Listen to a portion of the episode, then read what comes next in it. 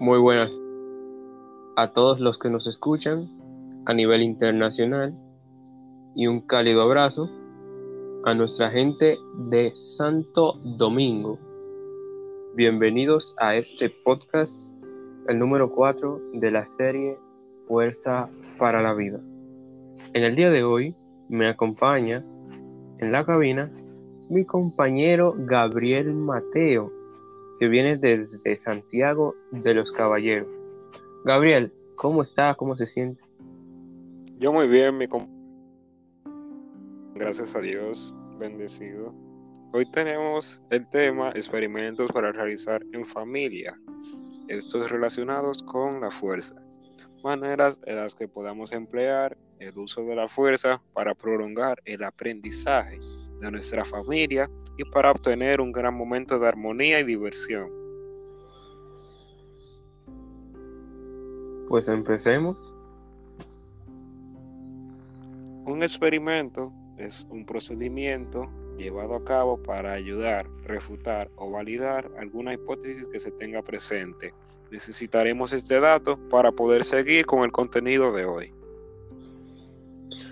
El día de hoy les tenemos dos maravillosos experimentos sencillos e interesantes preparados para que puedan entender cómo se manifiesta la fuerza en la naturaleza. Para nuestro primer experimento de la fuerza vamos a necesitar 30 chinches o agujas de cabeza pequeña, cartulina o cartón fino y globos. Nuestro primer paso en nuestro primer experimento será pinchar el cartón con las agujas que tenemos formando un rectángulo, intentando que nuestras agujas queden lo más cerca posible entre sí. Nuestro segundo paso será inflar un globo. El tercer paso será ejercer presión sobre las agujas que están en nuestro cartón con el globo. Ahora retiraremos las, las agujas del cartón y solo dejaremos una. En nuestro cuarto paso, ejerceremos nuevamente presión con el globo sobre la aguja. Pudimos ver que luego de realizar este experimento, el efecto de una fuerza no depende solo de su intensidad, sino también de la superficie sobre la que se ejerce. Si la superficie es muy grande, el efecto de la fuerza se reparte. Si la superficie es pequeña, en cambio, la intensidad de la fuerza se concentra en esta y su efecto aumenta. También se puede observar en este experimento la tercera ley de Newton, ya que esta dice que si le aplicamos una fuerza a un cuerpo, este devuelve la misma fuerza en sentido opuesto. En este caso, el globo no tuvo la suficiente fuerza ni la resistencia para soportar la fuerza de la aguja. Para el siguiente experimento necesitaremos un dinamómetro para medir fuerza y un objeto con peso conocido.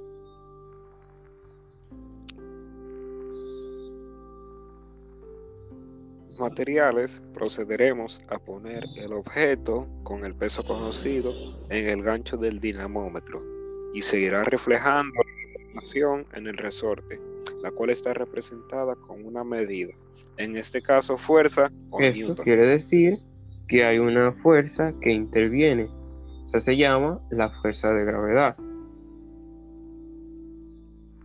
la cual se basa en que los cuerpos con masa son atraídos entre sí o por el centro magnético de la Tierra.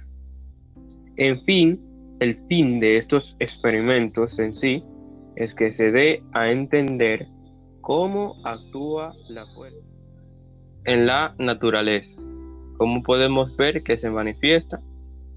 Para esto tenemos las leyes de Newton para poder entender los fenómenos de la naturaleza de manera más razonable y lógica. Basándonos en esto, en nuestro día a día podemos observar los sistemas mecánicos, que son representación de fuerza, como por ejemplo la bicicleta. También podemos observar una llave mecánica y una tuerca. Si el brazo de la palanca es largo, la fuerza será mayor a comparación de una más. En conclusión, nuestras vidas, nuestro alrededor, cada acción que hacemos, los desplazamientos, están relacionados con la física y por ende tenemos presencia de la fuerza. El objetivo de esta serie de podcasts es que todas las personas que escuchen esto dominen los conceptos fundamentales y las aplicaciones, y las aplicaciones que tiene la fuerza en las vidas del ser humano. Este es el fin de nuestro podcast. Gracias por escucharnos. Si le ha gustado, puede compartirlo con sus amigos para que las otras personas que usted conozca se frutan de conocimiento. Con todo esto claro, podemos decir que nos veremos en nuestro próximo capítulo. Gracias y hasta la próxima, gente.